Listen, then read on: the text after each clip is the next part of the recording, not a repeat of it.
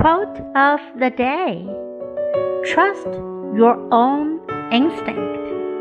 Your mistakes might as well be your own instead of someone else's. By Billy Wilder.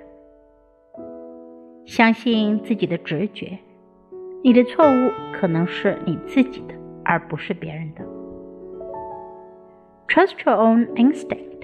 Your mistakes might as well be your own instead of someone else's. Word of the day instinct. Instinct. 本能、天性、直觉。